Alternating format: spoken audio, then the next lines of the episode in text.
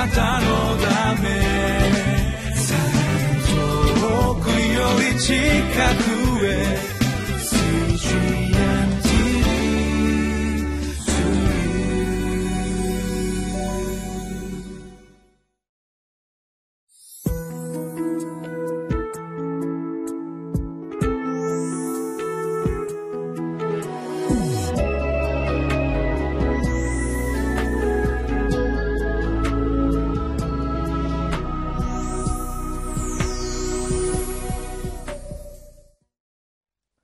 こんにちは。日本ホーリネス教団板橋キリスト教会東京仲良しキリスト教会の牧師の武田博と申します。本日は11月24日木曜日ヨエル書第1章1節から12節。神を忘れた地には恥と涙だけが残ります。このテーマで皆様と一緒に聖書を読みます。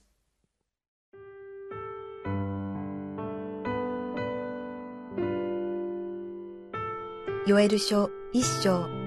一節から十二節。ペトエルの子ヨエルにあった主の言葉。長老たちよこれを聞け。この地に住む者も皆耳を貸せ。このようなことがあなた方の時代にまたあなた方の先祖の時代にあったろうか。これをあなた方の子供たちに伝え、子供たちはその子供たちに、その子供たちは後の世代に伝えよう。噛みつく稲子が残したものは、稲子が食い、稲子が残したものは、バッタが食い、バッタが残したものは、食い荒らす稲子が食った。酔っ払いよ、目を覚まして泣け。すべて葡萄酒を飲む者よ、泣きわめけ。甘い葡萄酒があなた方の口から立たれたからだ。一つの国民が私の国に攻め上った。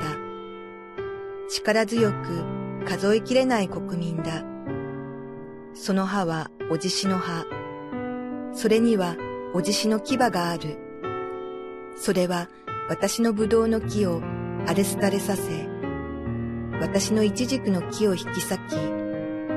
これを丸裸に引き向いて投げ倒し、その枝枝を白くした。若い時の夫のために、荒布をまとった乙女のように泣き悲しめ、穀物の捧げ物と注ぎの葡萄酒は主の宮から断たれ、主に仕える祭司たちは喪に服する。畑は荒らされ、地も喪に服する。これは穀物が荒らされ、新しい葡萄酒も干上がり、油も枯れてしまうからだ。農夫たちよ、恥を見よ。葡萄作りたちよ、泣きわめけ。小麦と大麦のために、畑の借り入れがなくなったからだ。ぶどうの木は枯れ、いちじくの木はしおれ、ザクロ、ナツメヤシ、リンゴ、あらゆる野の木々は枯れた。人の子らから喜びが消え失せた。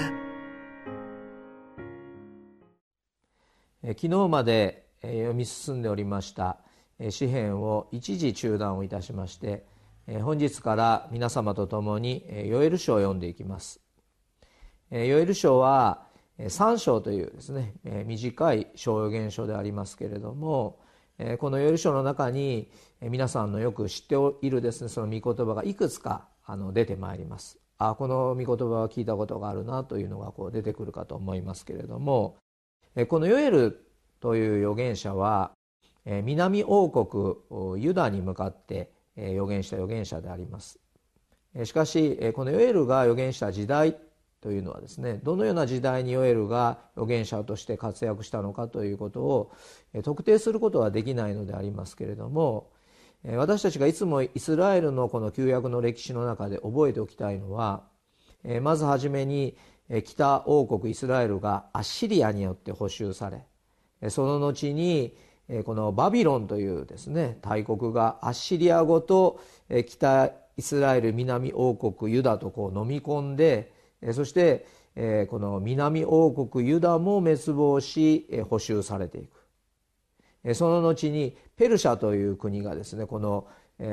バビロンという国を飲み込んでこのイスラエル全体を支配していく。その次にギリシャという国がですねこのペルシャという国を飲み込んでこのイスラエルを支配していく。最終的にキリストの時代におきましてはローマという国がですねえー、もう非常に広大な、えー、この占領地を持って、えー、このイスラエルを支配していく、えー、このように次から次へと、えー、このイスラエルはですねいろいろな国々に占領され、えー、そこで報酬をされ帰ってき報酬をされそしてその占領下のもとで厳しいこの圧政の中でこの救い主を待ち望んでいく。そのような背景がこの旧約の小予言書の背景の中にあります。で今説明したことが実はこのヨエル書の一番初めに出てくるんですね。それは何かと言いますと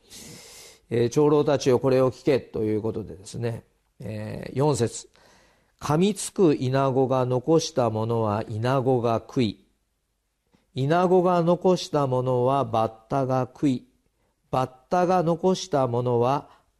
食い荒らす稲子が食った、えー、この南王国ユダでは、ま、非常に肥沃な土地ではありましたけれどもそこにですねこの稲子が襲来すると。まあそれがですねこの何年かおきにですねそういうようなことが起こってはせっかく収穫したこの春の実りをこの奪っていくと。まあ、そういうようなですね、えー、自然災害といいましょうか。それも、えー、農作物だけに限らずもうこの木の皮までかじってですね もう全てのものを根こそぎ奪っていくようなもう、このイナゴの襲来がですね何度もそのことをこのイスラエルが経験をしていたと。で年寄りたちに聞けと。そのようなことがある。またこれから先にも起こる。でもこのことを通して知らなければならないのはこのような災いが次から次へとこの南王国ユダに来るのだということをその稲子の襲来を通してこのヨエルという人はですねイスラエルの人々に向かって主の日の主の裁きの恐ろしさというものをですねえー、実際にそのこの稲子の被害を受けた人々に向かって、まあ、そのことを語るわけであります。であのこのような苦難が、えー、この起こると、えーまあ、あの今日のところはですねそのようなあの神様の裁きといいましょうかですねそのようなものがもう間近に迫っているという内容のところだけをあの皆さんと一緒に読んでいるそのようなわけでありますけれども。でも神様はなぜそのようなものをことをですねヨエルを通して語るかといいますとそれはイスラエルが誠の神様に立ち返ってそして神の民としての本来の姿を回復してほしい。その願いを持ってこの次から次へと来る苦難をお与えになるんですね。でこの苦難の中で彼らは神様を呼び求める。苦難の中で神様を呼び求める。それまでですねこの生半可な気持ちでいたものも真剣に神様を呼び求める。実は、えーと苦難と言いますのはそこに私たちの人生における苦難におきましても必ずその中で神様と私と取り組みそして私がその中でしか知ることのできない恵みと回復を経験することができるまこの今日はですね苦難の箇所裁きの箇所を一緒に読んでおりますけれどもそのことを私たちは心にこの御言葉を読みながらとどめたいんですね。あのえー、この苦難と言いますのはですね私たちは、えー、例えば体の肉体的な病気とその健康がですね損なわれて病気と戦わなければならないというこの肉体的な苦難もありますしそれからこの経済的な苦難もありますし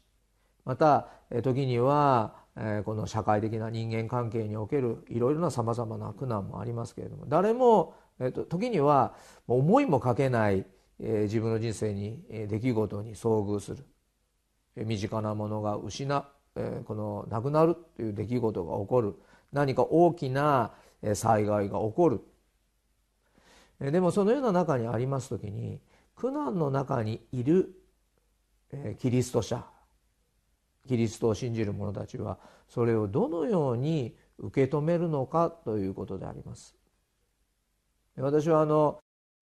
苦しみの中にある人にですね本当に例えば子供を失った苦しみの中にある人に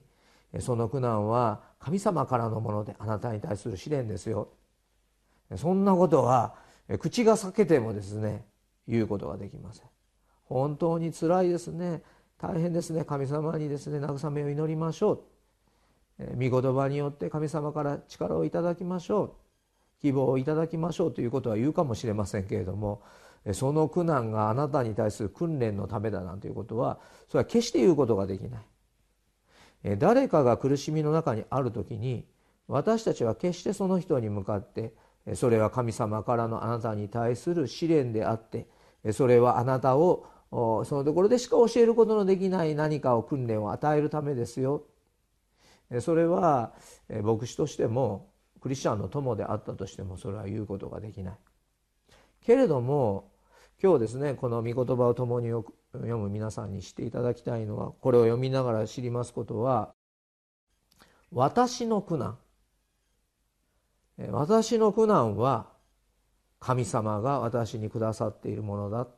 そのように受け止めてほしいということなんですね。他者の苦難ではない。あなたが今受けている苦難。それは神様の前に神様が私に与えてくださった苦難。それは本当に私を神様の前に引き出し。そして神様の見前に自分自身の神様からの取り扱いを今までには経験したことのない神様が近くにいてくださり私を慰めてくださり助けてくださりこのお方によって私が生かされているのだ。まことにそのことを深く知る機会として私たち一人一人には苦難が与えられている。私の苦難というのは神様からのものであり神様が私に恵みと回復を与えるためのものである。神様がそのところに豊かに栄光を表すためのものであるということをぜひ知っていただきたいんですね。まあ、ここには激しい、えー、この稲子のこのこのヨエル書の一つのテーマは稲子なんですね。稲子が次から次へと襲ってくる私たちの人生にも次から次へと苦難が来るでもその中で私たちは神様を呼び求める神様にすがる。また神様が共にいてくださるということのゆえに私はこの苦難を乗り越えることができる。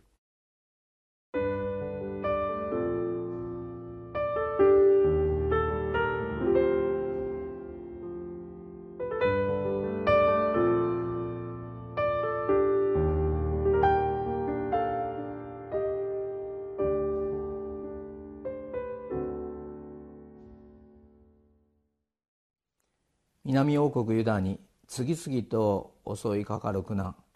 それがヨエル書におきましてイナゴの襲来ということですね。繰り返し農作物が根こそぎ奪われるそのようなことが語られておりました。私たちクリスチャンがですねどのように苦難を受け止めるべきなのか。最後に短いお明かしをして終わりにしたいと思いますけれどもあるご夫婦が教会を訪ねて来られまして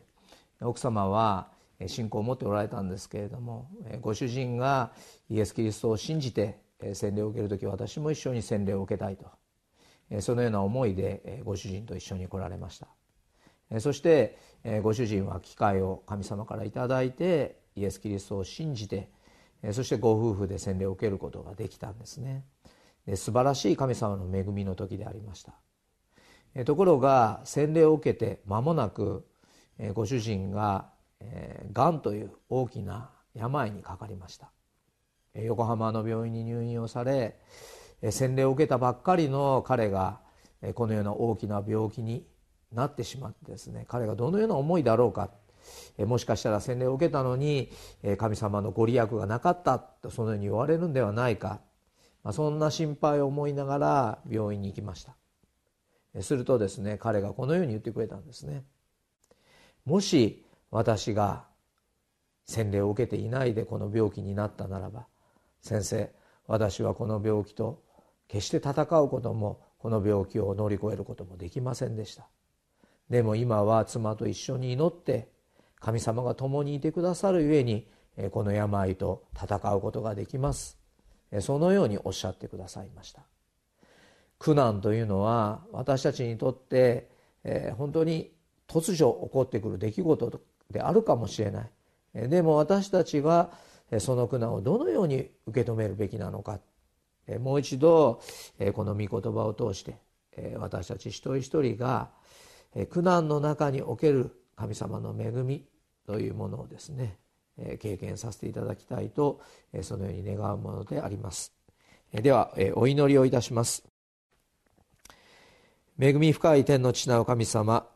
状況を通して教訓を与えられても耳を傾けないイスラエルの民の姿にかたくなな自分の姿を見ます。最後まで諦めず子と呼んでくださる神の御声に常に従い目を覚まして祈ることができますように。また今お聞きになっている方々の中に困難試練の中にあるその一人一人の上に主の力強いご臨在あなたが近くと共にいてくださることを深く知る素晴らしい恵みの機会とあなたがしてくださいますように心からお願いいたします。主イエス・キリストのお名前を通してお祈りいたします。アーメン。あ